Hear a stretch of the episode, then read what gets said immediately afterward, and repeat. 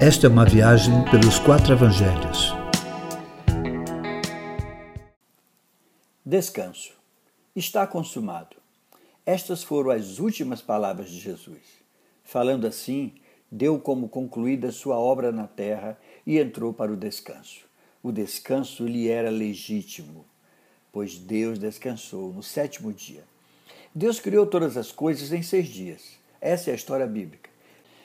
Discutir que seis significa o numeral é insignificante, mas o certo é que no sétimo dia, ou seja, depois de concluir tudo, afirmando que tudo era muito bom, descansou.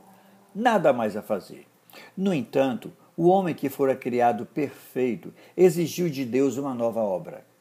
Agora não mais uma nova criação, mas sim uma recriação, porque a sua imagem e semelhança do homem fora afetada. Deus então vai em direção ao homem. A missão de Deus em direção ao homem teve seu clímax em Jesus. Deus conosco. Ele vivera uma vida como modelo para todo ser humano, mas a sua obra principal foi buscar e salvar o que se havia perdido, o que seria exigido dele a sua própria vida. No Getsemane, ele venceu a vontade de passar o cálice da sua agonia e submeteu-se à vontade do Pai. Foi na cruz que concluíra tudo, dizendo: Está consumado. Nas tuas mãos eu entrego o meu espírito. A obra estava completa. Jesus morreu em nosso lugar para que, morrendo com ele, tenhamos vida eterna. Agora só lhe resta o descanso. No sábado, o sétimo dia, é o dia do descanso de Deus. Ainda que seja um dia absurdo, pois a vida morrera, era um descanso merecido ele podia descansar nos braços daquele que no domingo, o primeiro dia da semana, lhe traria a vida. Jesus foi preparado devidamente para o seu enterro e colocado em um sepulcro novo.